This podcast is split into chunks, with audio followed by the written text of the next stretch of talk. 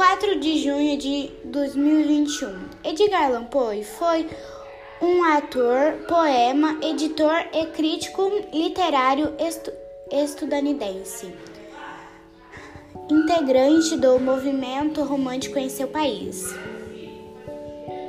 Nascimento 19 de janeiro de 1809, cidade Boston, Massachusetts e Estados Unidos.